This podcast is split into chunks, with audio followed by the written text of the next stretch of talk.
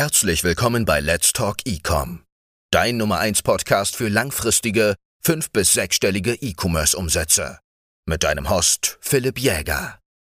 Lerne, wie du die Performance deines Online-Shops steigerst und erfolgreich am E-Commerce-Markt partizipierst. Herzlich willkommen zu diesem YouTube-Video und Podcast-Folge von Let's Talk Ecom. Ich bin hier mit dem Tom und mit Arnold und heute geht es um das Thema, wie du schaffst, in fünf Schritten mit einem präzisen Fahrplan dein eigenes E-Commerce-Business aufzubauen. Also ich glaube, ich kann für alle von uns reden. Bei uns begann die Reise so ungefähr für vier, fünf Jahren. Das war so die Zeit, wo wir, äh, sag ich mal, angefangen haben, uns damit zu beschäftigen, wie man mit einem Online-Shop wirklich sich ein gutes Einkommen aufbaut, vielleicht irgendwann, ich weiß nicht, wie es bei, bei euch war, äh, sag ich mal, den Traum hat, finanziell, geografisch frei zu sein ähm, und bei mir begann das eigentlich alles mit dem da drüben. Hallo, ich, nochmal, ich bin der Arnold und ähm, ja, ich mache jetzt E-Commerce auch so circa seit vier, fünf Jahren, bin aber auch schon viel länger dran, quasi online Geld zu verdienen. Und ja, wir waren damals beide zusammen im Network, haben da jemanden kennengelernt, der erst auf Ebay Ladekabel verkauft hat. Und der hat uns dann mehr oder weniger so ein bisschen in das Thema E-Commerce reingeführt, haben unseren gesamten Freundeskreis mehr oder weniger mit reingezogen. Und ja, das ging halt ziemlich durch die Decke. Und das ist auch der Grund, warum wir dann heute hier alle zusammen unten sitzen, inklusive Tom, den wir dann erst später kennengelernt haben. Ja. Aber ja, ist auf jeden Fall crazy, was die letzten Jahre passiert ist. Also, also ganz ehrlich, hätte, hätte uns jemand vor fünf Jahren ge gefragt oder gesagt, dass wir hier auf Zypern leben und also hätte wahrscheinlich keiner von uns irgendwie geglaubt. Ja. Äh, wie war das so bei dir? Wie waren so deine, deine Anfänge? Wie bist du zu dem Thema gekommen? Oh, auch längere Story. Ich hatte damals einen Nebenjob im Supermarkt und hat mir natürlich gar keinen Spaß gemacht. War da jeden Freitag und Samstag. Und das war so damals der erste Impuls für mich, dass ich dann angefangen habe, mich mehr mit dem Thema zu beschäftigen, wie ich vielleicht von zu Hause aus Geld verdienen kann. Ich habe äh, im Nebenjob meine 450 Euro verdient, deswegen war mir irgendwie bewusst, okay, es muss Wege geben, um das bisschen Geld auch von zu Hause aus zu verdienen. Klar, ich glaube, jeder kennt es, wenn man online mal ein bisschen schaut, ähm, nach Wegen, wie man Geld verdient, dann ist Dropshipping eines der ersten Möglichkeiten, auf die man stößt. Und ja, war für mich auch so das plausibelste Geschäftsmodell oder äh, Versandart, wie man es auch immer nimmt. Und dementsprechend, ja, habe ich dann relativ schnell tatsächlich auch mit einem anderen, der einen Nebenjob im Supermarkt hatte, das Ganze begonnen. Ach was. Und das wurde, ja, genau, wurde mein erster Geschäftspartner. Und ja, haben das neben dem Abitur angefangen. Gibt es den noch? Arbeitest du noch mit dem? Oder? Äh, mit dem arbeite ich nicht mehr zusammen. Okay, okay. Der ist damals nach Portugal gegangen und ah, ja, krass. hat da sein Ding gemacht. Ja.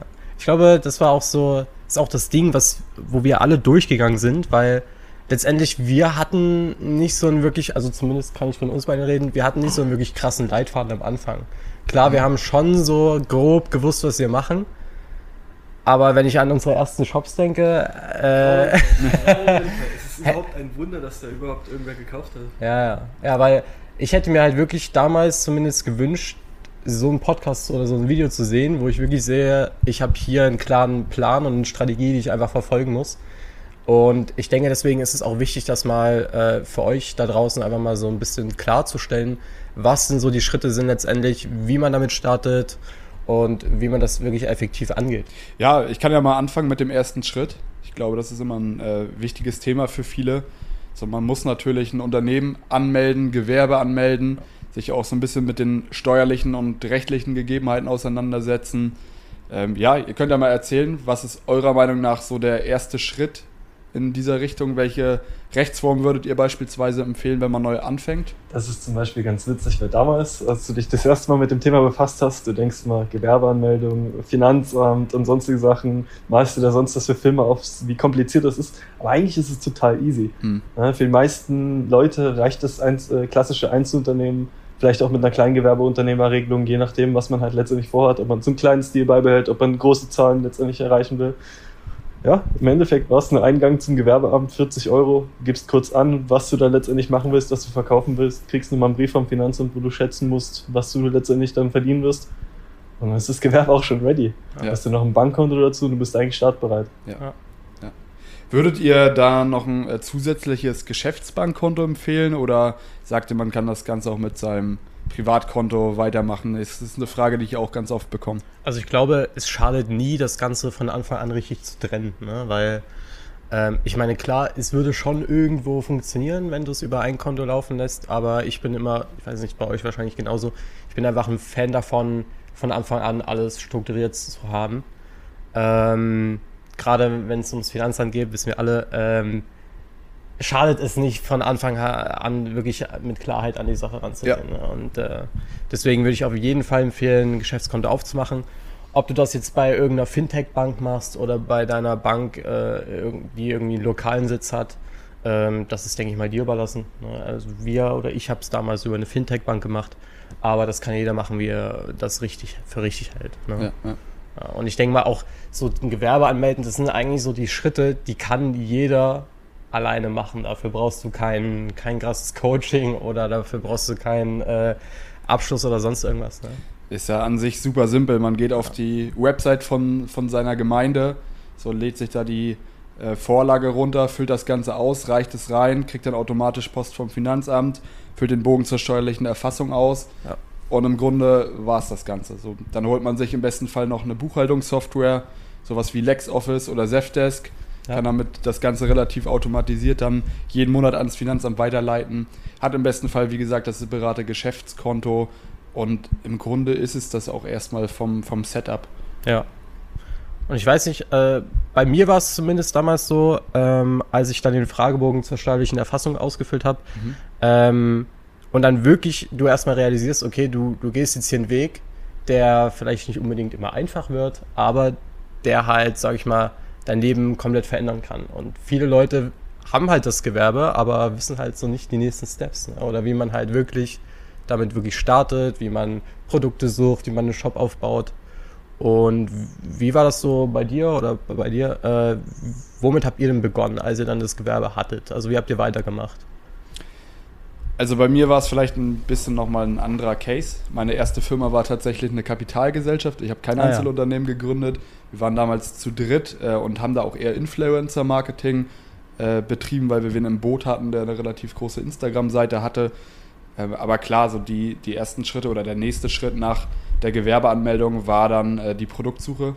Äh, klar, man muss ja überlegen, was will man verkaufen, also was soll das Produkt oder die Dienstleistung sein, im Dropshipping natürlich das Produkt, was man dann halt äh, vermarktet. Mhm. Genau, das war bei uns tatsächlich, äh, damals waren es Fußball-Handyhüllen, das war so das Ach, erste Produkt, ähm, lief eher semi-gut, ja, dann haben wir einen äh, kleinen Mini-Projektor, verkauft. Den kennen sicherlich auch die meisten von euch. Ist relativ viral gegangen auf äh, TikTok. Und das dritte Produkt, das war dann unser erster Winner. Das war dieses Nanotape, kennt ihr sicherlich auch. Mhm. Das durchsichtige ja. Klebeband. Genau. Okay, krass. Wie hast du wie hast du es angestellt? Also, wie bist du dazu gekommen? Hast du, hast du dir einfach random im Newsfeed gefunden oder wie waren so deine Anfänge bei der Product Research? Genau, also damals hatte ich da natürlich eine deutlich ungenauere Vorgehensweise ja. als mittlerweile. Ja, damals war es auch so ein bisschen das, was man selbst für gut empfindet, ja. beispielsweise die Fußball-Handyhöhen. Ja, da hatten wir gar kein Proof of Concept, gar keine Bestätigung, dass es bereits irgendwo funktioniert. Das war unsere Idee, weil die Instagram-Seite von dem, mit dem wir zusammengearbeitet haben, eben auf Fußball bezogen war. Hm. So, deswegen kam da die Idee, Fußball-Handyhöhlen zu verkaufen. Bei dem zweiten Projekt war es dann schon eher in die Richtung, dass wir geguckt haben, okay, was geht bereits viral oder was wird bereits erfolgreich verkauft. Das ist auch eine Vorgehensweise, die ich heutzutage noch äh, aktiv mache. Ja, ich schaue einfach, was funktioniert bereits, irgendwo in Amerika beispielsweise und bringe es dann eben in den deutschen Raum. Ja. Ich denke, das, das größte, äh, größte Problem ist auch, dass viele Leute einfach denken, äh, sie müssen Produkte verkaufen, die einem selber gefallen. Ja, was halt eigentlich der Twist mhm. ist, weil die Produkte, mit denen ich am meisten Geld verdient habe, mit denen habe ich überhaupt keine Berührungspunkte. Ja. Die habe ich selber keine Anwendung, ja. die finde ich selber nicht mal wirklich cool, weil ich damit einfach keinen Bezug habe, aber ich weiß, ja. dass sie anderen Leuten helfen können. Und diesen Fehler haben viele Leute, dass sie denken, okay, ich finde keine Produkte, weil ich Produkte suchen muss, von denen ich selber überzeugt bin, aber denken gar nicht in andere Zielgruppen oder in verschiedene Nischen rein, wo das Produkt vielleicht sinnvoll sein könnte. Und das Problem dabei ist dann, wenn man selbst dieses Produkt gut findet, dann denkt man, alle anderen finden es auch gut und bindet sich emotional viel stärker an dieses Produkt und ihr kennt es selbst im Dropshipping, es geht auch darum, Produkte zu testen. Das ist ein ganz, wichtige, ganz wichtiger Part.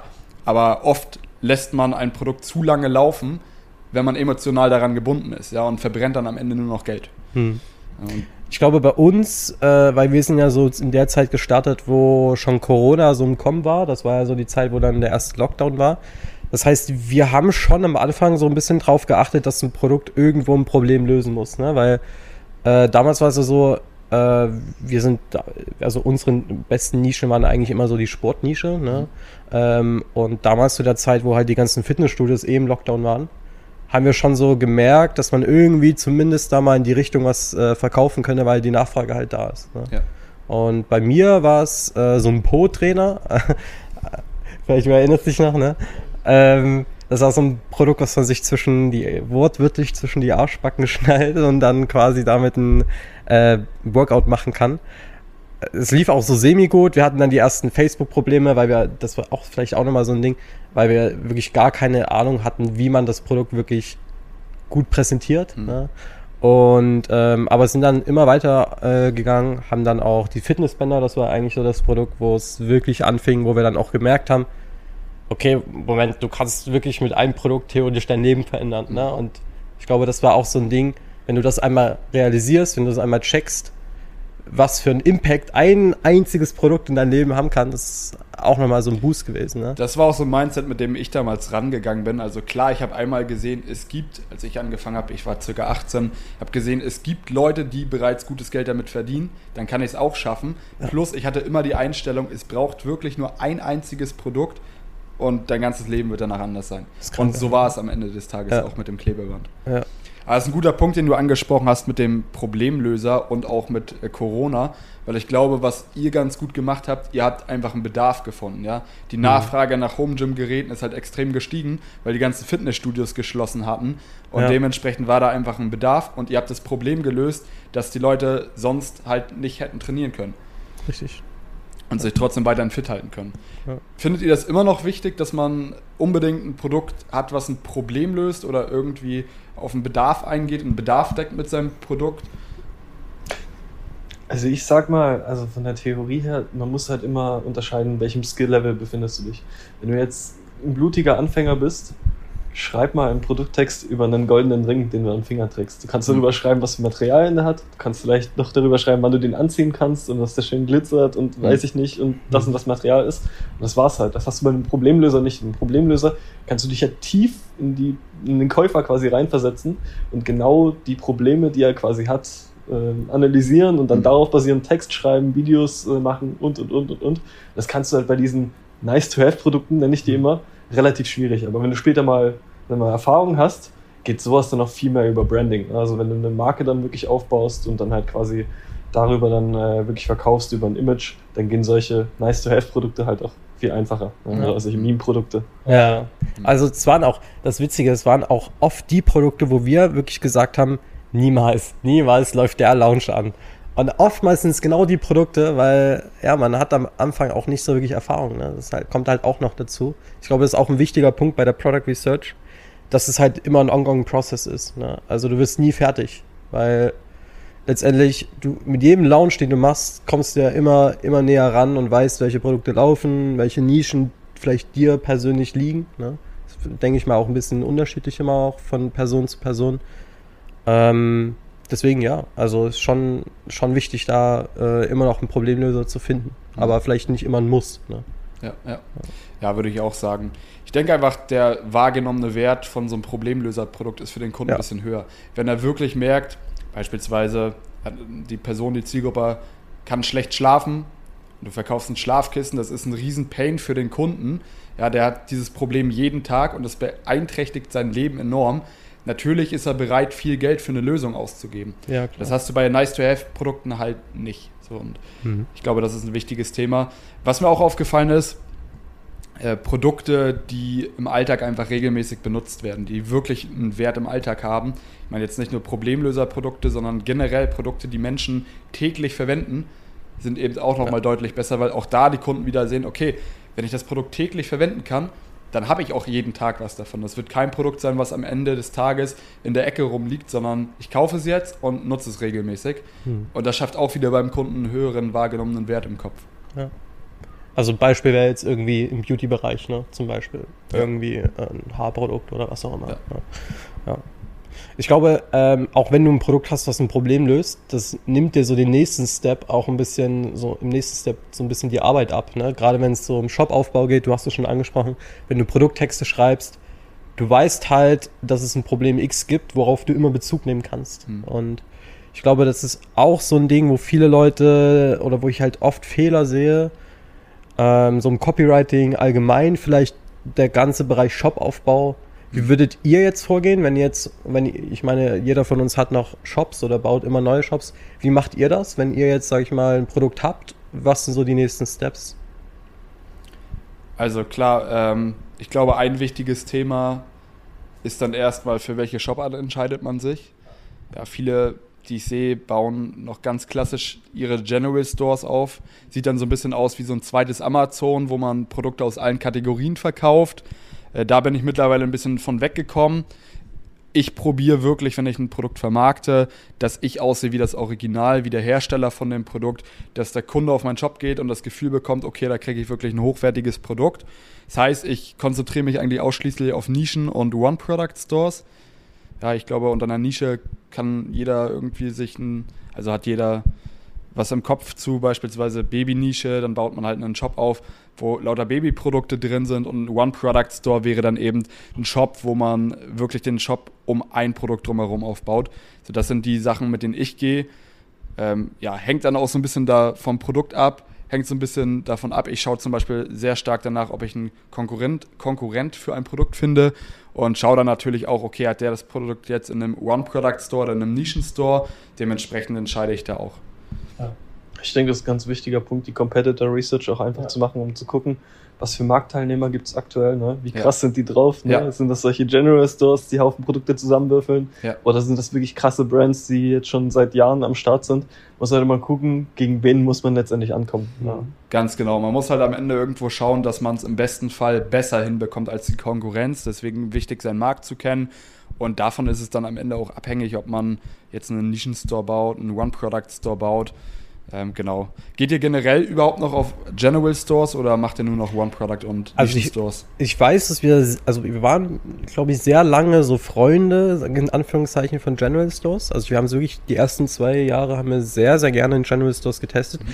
Gut, damals konntest du es halt auch machen, ne? Also die Leute haben es halt nicht gecheckt, ne? Weil am Ende landen die Leute immer nur auf einer Landingpage, ne? Ja. Ähm, und deswegen hat das damals auch noch ganz gut geklappt mit den General Stores. Mittlerweile Nischen- und Stores. Mhm. Okay. Könnt ihr da noch mal ein bisschen mehr ins Detail gehen? Was sind für euch so Dinge beim, beim Shop-Aufbau, auf die ihr achtet, wodurch ihr euch einfach von anderen auch abhebt und es besser macht? Was ist für euch gutes Branding? Was macht das für euch aus?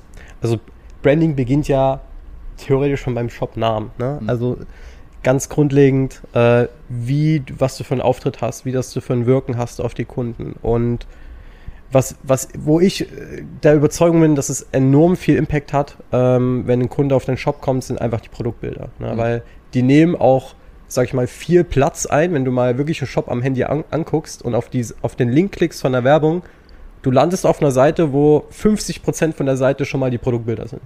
Also die Kunden sehen erstmal wirklich die Produktbilder. Ja und das ist schon mal enorm wichtig, wenn du da gute Grafiken hast, zeigst, wie das Produkt funktioniert und letztendlich der Kunde alleine von den Produktbildern checkt, was das Produkt kann, was es für einen Impact für sein Leben haben kann. Ne? Äh, dann ist es schon mal die halbe Miete, sage ich mal, sogar schon fast, weil äh, ja, das ist einfach enorm wichtig. Ne? Super wichtiger Punkt. Ja, ich glaube erstmal ganz wichtig für, für die Leute da draußen, dass man sich auf die Produktseite fokussieren sollte. Ja, safe. Und weniger auf die Startseite, weil wir die Leute immer direkt zur Produktseite senden. Und dann ganz richtig, wie du meintest, das Erste, was die Leute halt sehen, wenn sie auf den Shop kommen oder auf die Produktseite kommen, sind die Produktbilder. Und mhm. wenn die Leute es da direkt verstehen, was das Produkt kann, was für Vorteile das Produkt für sie mitbringt, dann können sie eben schneller in den Checkout-Prozess reingehen und das Produkt kaufen. Mhm. Müssen sich nicht mehr eine ewig lange Produktbeschreibung durchlesen, sondern haben halt einfach alle Informationen gebündelt in den Produktbildern drin. Ja. Ich bin auch der Überzeugung eigentlich, dass Großteil der Menschen ähm, oder ich sag's mal andersrum, dass wenig Menschen sich wirklich jeden, jeden Text im Produkttext durchlesen. Ja. Also ich glaube nicht, dass es jeder macht.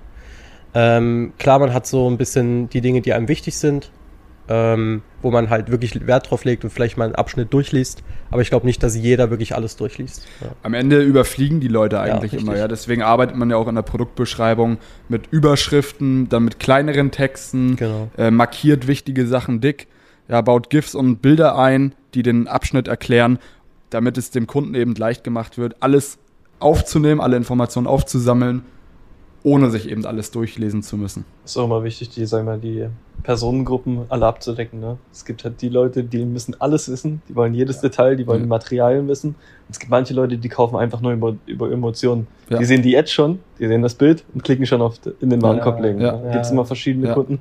Und da Das musst du halt gucken, einfach, dass du so möglichst viele abdeckst, wie du kannst. Ja. Was ich auch noch einen ganz wichtigen Punkt finde, ist Social Proof auf der Produktseite. Ja, weil die Kunden müssen am Ende euch vertrauen können. Und das geht nicht nur, indem sie natürlich verstehen können, dass das Produkt, was ihr verkauft, deren Problem löst, aber auch über die Bestätigung von anderen, nicht von euch selbst, sondern von anderen Personen, die eben auch sagen können, okay, das Produkt hat mir dabei bereits geholfen. Also über Bewertung beispielsweise, ja, man kann äh, Facebook-Kommentare in seine Beschreibung hinzufügen, wo Kunden positiv über das Produkt erzählen. Das sind so Dinge, die ich immer einbaue, die ich noch super hilfreich finde. Zum Beispiel auch unter dem in den Warenkorb legen Button kann man nochmal eine Bewertung reinpacken.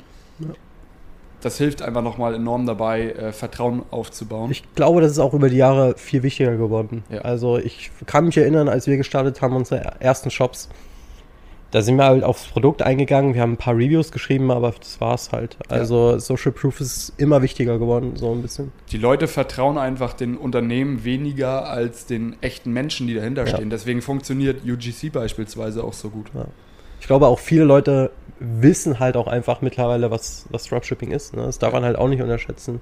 Weil, ja, über die Jahre, klar, du hast immer, sag ich mal, einen Schwung von neuer Zielgruppe, die irgendwo, irgendwo reinkommt, aber ähm, ja, viele Leute wissen halt auch, dass es, ich sag mal, jetzt übertrieben gesagt, Abzocker gibt oder irgendwie Leute, äh, wo halt, wo du halt wirklich vier Wochen aufs Paket wartest. Und da ist es halt wichtig, sich abzuheben. Ne? Ich kriege auch in dem Bezug sehr oft die Frage, ähm, ob sich Dropshipping lohnt, weil man die Produkte ja auch günstiger zum Beispiel bei Amazon Ja, bekommt oder Temu Mhm. ist ja jetzt auch ganz Mhm. aktuell. Und da sage ich halt auch immer, ja, du musst halt deinen Shop aufbauen, wie als wärst du das Original. Dann kaufen die Leute bei dir. Du musst halt einfach ein gutes Branding haben und den Leuten das Gefühl geben, die kriegen jetzt ein richtig gutes, hochwertiges Produkt bei dir. Die Leute verstehen aber auch meistens nicht, warum Dropshipping nicht funktioniert. Äh, warum Dropshipping funktioniert, das ist eigentlich ziemlich simpel. Du hast einen Kunden, der eine Werbung sieht von einem Produkt, was er vorher noch nie gesehen hat, geht auf deine Page, ist überzeugt und kauft bei dir. Das war's. Ja. Warum? Also es gibt Die es Leute gibt diese gucken Art gar nicht mehr Menschen, bei. Ja. die halt alles irgendwie nachgucken und wo kriege ich es am günstigsten oder sowas.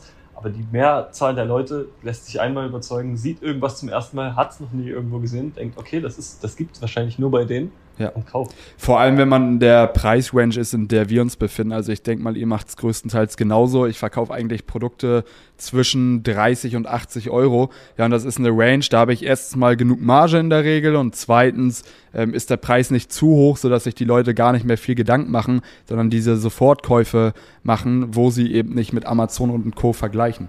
Ja, das ist auch ein wichtiger Punkt, glaube ich. Ja. Äh, weil ich sehe auch sehr, sehr, sehr viele Leute, die äh, mir irgendwie Produkte zeigen oder Shops schicken, wo irgendwie ein 14-Euro-Produkt drin ist. Ja, Und da, ganz ehrlich, mit einem 14-Euro-Produkt wirst du heutzutage nicht mehr profitabel. Ja. Also das hättest du vielleicht vor zehn Jahren mal oder fünf Jahren gekriegt, wo wirklich die Klickpreise auch noch äh, extrem niedrig waren, aber mittlerweile musst du, sage ich mal, auch zwischen 8, 30 und 80 Euro verkaufen. Ja, ja. so der way to go. auch, auch super wichtig. Mhm. Ja, also ich glaube nochmal zusammengefasst zum Thema Shopaufbau kann man einfach sagen, es ist super wichtig, dass man gutes Branding hat, wirkt wie das Original, alles sehr hochwertig ist, Mhm. der Kunde die Information zum Produkt leicht aufnehmen kann, ja, am besten schon über die Produktbilder, um ihn eben ja, schnell zum, zum Kauf zu bringen.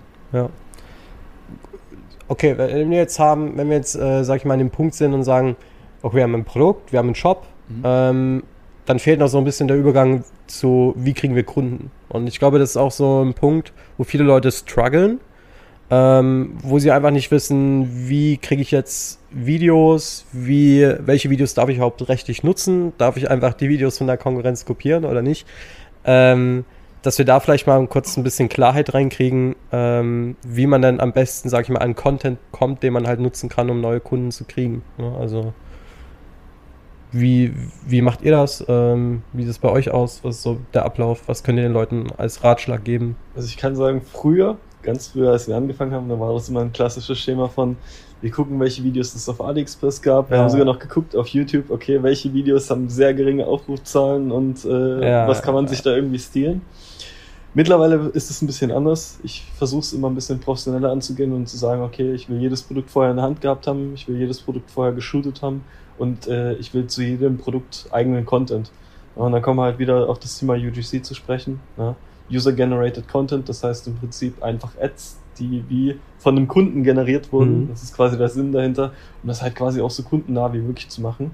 Mhm. Und äh, ja, das catcht halt viele Kunden. Das hat auch momentan einen echt guten Hype. Es gibt Haufen UGC-Agencies, die nur so aus dem Boden rausspringen, weil die die Nachfrage gefühlt gar nicht decken können. Ja. Und äh, ja, das macht halt einfach Sinn, ähm, weil du dich damit auch extrem von der Masse herausheben kannst. Ne? Du kannst dir keine Abmahnung fangen, ne? du hast komplett eigenen Content, denn wenn der wiederum gestohlen wird, kannst du dafür abmahnen im Gegenzug. Mhm. Das ist nämlich auch ganz geil. Jetzt die Konkurrenten halt quasi auch auf Trab verschaffst, äh, verschaffst dir auch dadurch einen ähm, Zeitvorteil.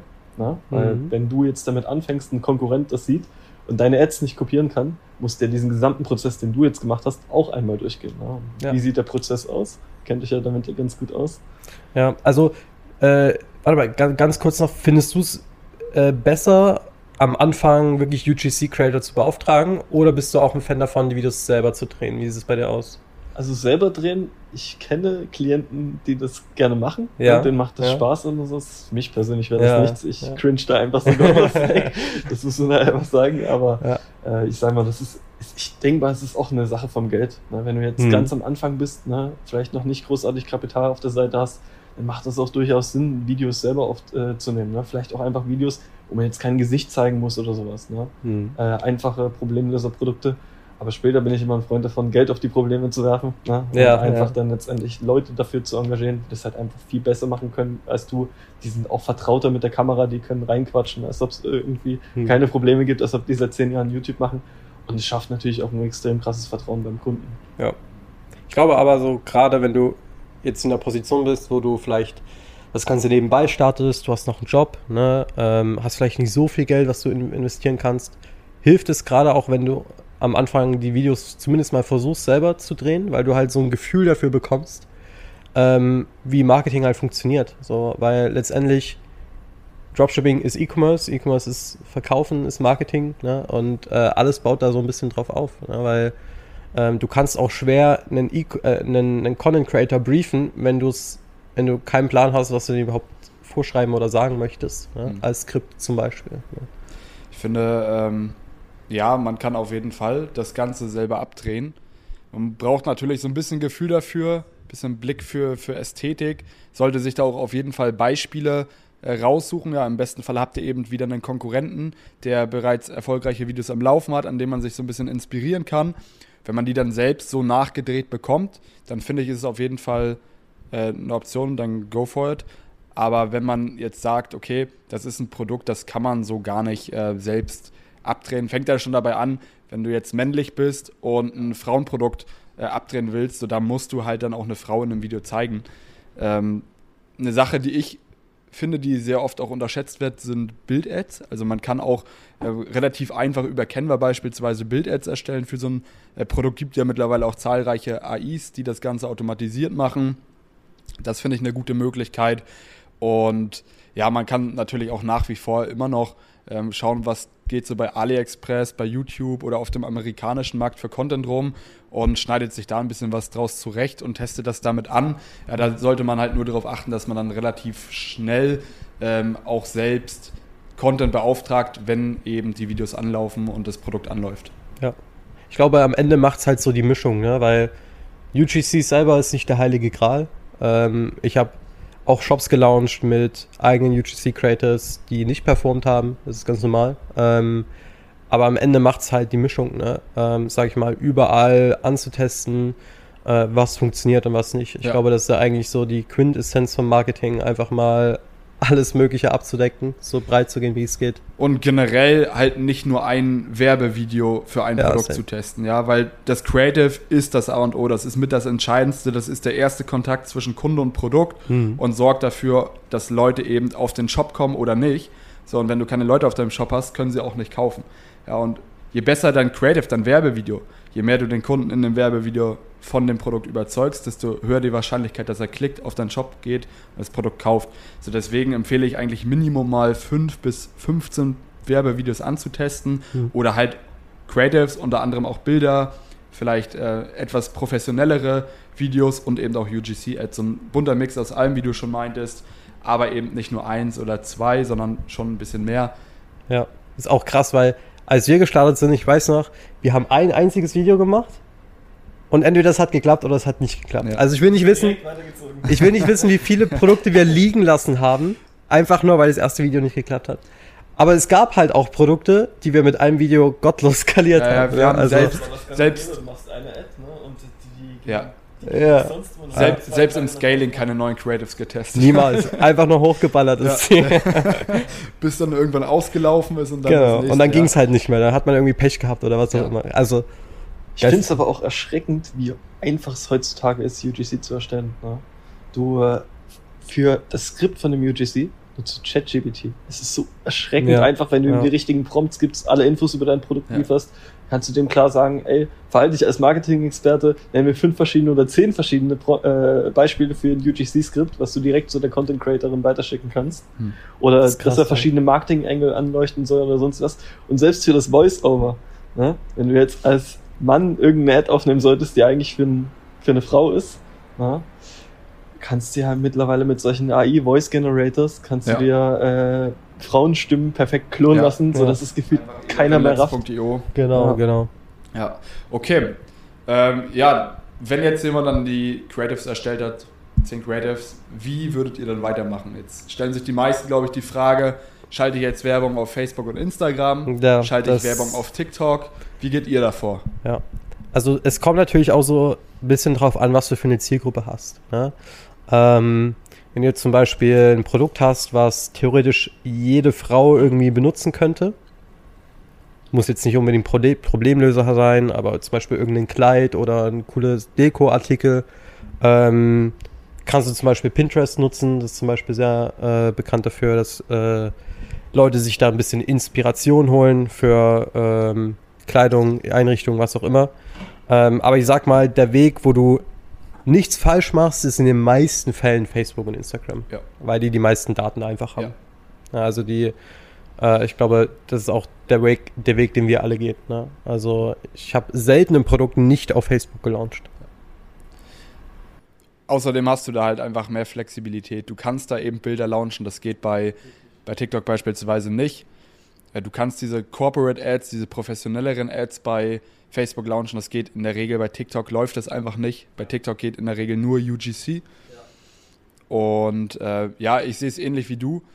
Äh, was halt bei, bei TikTok meiner Meinung nach wichtig ist, dadurch, dass du beim Targeting sehr unspezifisch bleibst, dass du ein Produkt hast, was so ziemlich für jeden gedacht ist. Ja, wenn du nämlich eine, eine sehr spezifische Nische hast, dann fällt es TikTok sehr schwer, weil sie eben auch noch weniger Daten haben, genau diese Person rauszusuchen. Was wäre jetzt so eine Nische zum Beispiel? Einfach für die Zuschauer jetzt? Irgendwie Mütter oder Alleine schon, Kinder, Babys? sagen wir mal Angeln. Ja, Ja, okay, Angeln okay. wäre beispielsweise meiner Meinung nach eine Zielgruppe, die deutlich zu klein ist für TikTok. Es wird sehr schwierig sein, mit Paid Ads ähm, Ja. Angelprodukte zu bewerben. Wenn du bei Facebook ein Angelprodukt bewerben willst, kannst du die ganzen Interessen auswählen, sehr Mhm. spezifisch diese Menschen ansprechen. Das geht bei TikTok nicht. Hm. Das ist meiner Meinung nach äh, so ein wichtiges Kriterium. Ich gehe generell eher auf Produkte, die für jeden gedacht sind. Mhm. Aber äh, bei TikTok muss das einfach meiner Meinung nach der Fall sein.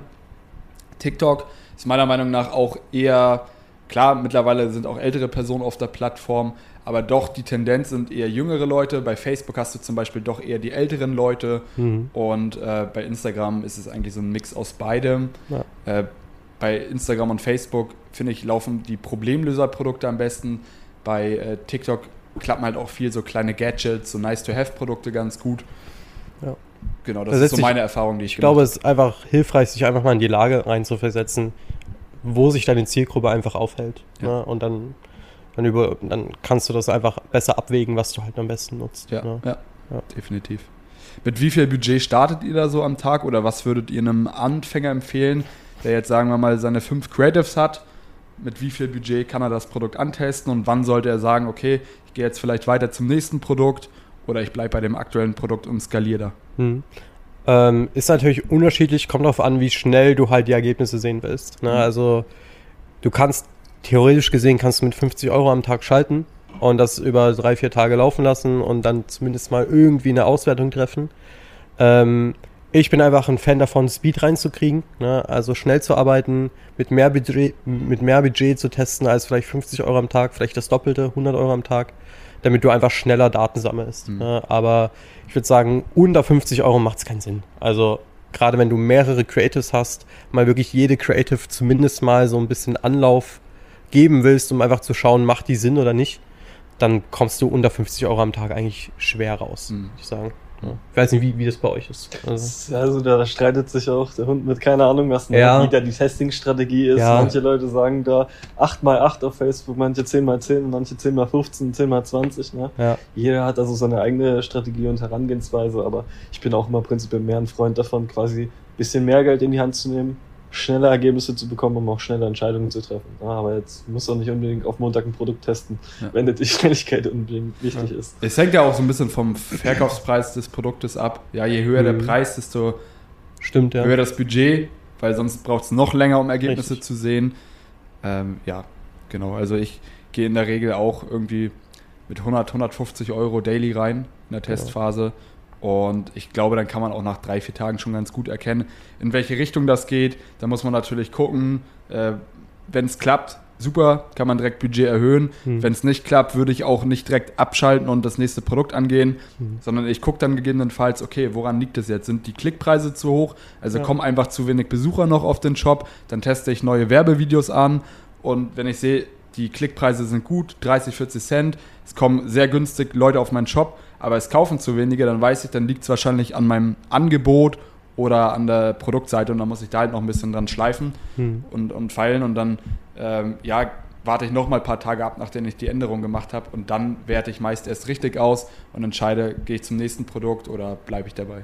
Wenn wir jetzt mal an dem Punkt so einen, so einen Strich ziehen und sagen, allein von, den, von der Schwierigkeit her, die ganzen Dinge umzusetzen, ist es, denke ich mal, für 90% machbar, weil du brauchst keinen, keinen, keinen krassen Abschluss. Ne? Du musst klar eine Strategie haben, die du verfolgst. Du musst wissen, was du tun musst an bestimmten Punkten. Ich glaube auch, das ist auch das, wo wir die meiste Zeit gebraucht haben, wirklich einen klaren Leitfaden zu kriegen Mhm. über die Jahre, äh, weil sich ja auch immer Dinge ändern. Aber so ganz gr- grundlegend kann man sagen, dass die einzelnen Schritte nicht wirklich schwer sind, oder? Nee. Ja. Wenn man weiß, was man tut, klar, ähm, am Anfang ist man dann auch ein bisschen unsicherer als mit der Zeit. Klar, Mhm. wir, wir wissen jetzt über jeden einzelnen Schritt genau Bescheid, Mhm. haben alles irgendwo in klare Systeme und Vorlagen verpackt. Ja, ich unter anderem auch für meine äh, Coaching-Klienten. Aber die Steps an sich sind relativ simpel. Ja, man muss es halt nur machen, man muss halt nur umsetzen, man muss auch diesen Schritt wagen, sich Mhm. äh, selbstständig zu machen. Aber es ist halt alles möglich, ja, für jeden. Man braucht keine, keine äh, Skills, für die man irgendwie jahrelang studiert haben muss, für die man eine Ausbildung braucht oder ähnliches, keine Mhm. Programmierkenntnisse, sondern das geht mittlerweile halt alles relativ simpel, auch durch die ganzen AI-Tools beispielsweise. Ich vergleiche es halt auch immer ganz gerne so ein bisschen den Prozess zumindest, so wie bei einer Ausbildung. Weil du kannst ja nicht erwarten, dass du, das vielleicht auch noch ganz kurz darauf ein, eingehen, äh, nicht erwarten, dass du ein Business startest und in der nächsten Woche direkt deine ersten Umsätze einziehst, Ja. einfährst. Ich meine, sowas funktioniert bei den einen oder anderen, das will ich gar nicht bestreiten. Aber bei uns war es auch so, dass wir am Anfang oftmals Dinge tun mussten, wo wir nicht sofort den Effekt, äh, den Effekt sehen, aber sich das alles so ein bisschen aufeinander aufbaut. Ne? Und das ist auch wichtig, denke ich mal, auch am Anfang äh, zu verstehen, die richtige Erwartungshaltung einfach zu haben. Definitiv, ja. Das sehe ich auch leider ganz oft, dass Leute da die falsche Erwartungshaltung haben. Mhm. Man darf halt nicht vergessen, ja, wenn du, wenn du später einen normalen Job machen möchtest, da ein paar tausend Euro im Monat verdienen willst, dann musst du auch erstmal ein paar Jahre für studieren, kriegst gar kein Geld. Genau. Oder du machst eine Ausbildung, kriegst extrem wenig Geld. So, du hast da erstmal diese Lernkurve am Anfang. Du musst da erstmal wissen, wie es geht. Deswegen, du kannst nicht in die Selbstständigkeit reinstarten und denken, dass du im ersten Monat direkt Millionär wirst. Das ist einfach schlichtweg nicht so. Und ähm, so eine Erwartungshaltung bremst dich dann auch eher aus und sorgt dafür, dass du dann ähm, eher am Ende scheiterst und hm. ja, nicht das. Ich sage immer, das Beste, was dir am Anfang passieren kann, ist, dass du richtig auf die Fresse bekommst. Ja. Dass du erstmal lernst, wie es funktioniert, ein hm. paar Mal scheiterst, ne? auch wirklich mal Produkte launcht, wo kein einziges selber rumkommt, Werbekosten verbrennst und und und. Wenn du dann allerdings was findest, das skalierst, weißt du halt, wie das Business funktioniert. Weil ich kenne ganz viele Leute, machen mit dem ersten Produkt, mit dem ersten Shop richtig fette Umsätze in die hm. Hunderttausender-Bereiche rein oder sogar in die Millionenbereiche rein, kommen dann wieder auf den Boden zurück, fangen dann an, das eigentliche Geschäftsmodell zu testen ja. und fangen dann an, an sich selbst zu zweifeln, ja, funktioniert Dropshipping noch? Es war ja eine andere Zeit ja. und sonst irgendwas, fangen an, irgendwelche Zweifel da auszubilden, was völlig geisteskrank ist. Ja, ja. ja ich würde sagen, das äh, war es dann erstmal für heute. Wir haben über die, die fünf äh, Schritte gesprochen, die man machen muss, um mit E-Commerce zu starten, haben zu jedem Schritt mal so einen kleinen Input geliefert. Ich meine, es ist klar, äh, man kann jetzt zu jedem Schritt theoretisch eine eigene Podcast-Folge drehen, ne? aber äh, jetzt erstmal nur so als groben Überblick, vielleicht wenn du jetzt am Anfang bist und noch nicht so eine Klarheit hast, was du wie tun musst, ähm, hör dir die Podcast-Folge einfach noch ein zweites Mal an, mach dir vielleicht Notizen dazu und dann wirst du schon merken, dass du einen groben Fahrplan hast. Und das ist ja auch, sage ich mal, so die, das Ziel dieser Folge gewesen. Ähm, an der Stelle vielleicht, wenn du irgendwie Fragen hast äh, zu dem ganzen Thema, check die beiden Jungs aus. Arnold und äh, Tom. Beide ähm, habe ich verlinkt jetzt unterhalb des Podcasts. Ansonsten freue dich auf die nächste Podcast-Folge. Bis dahin und viel Spaß beim Umsetzen. Wenn du dich für das Thema E-Commerce und Dropshipping interessierst, dann abonniere diesen Kanal, um weiterhin keine Folge mehr zu verpassen. Weitere Informationen findest du auf Instagram und meinem YouTube-Kanal. Viel Spaß beim Umsetzen und bis zur nächsten Folge.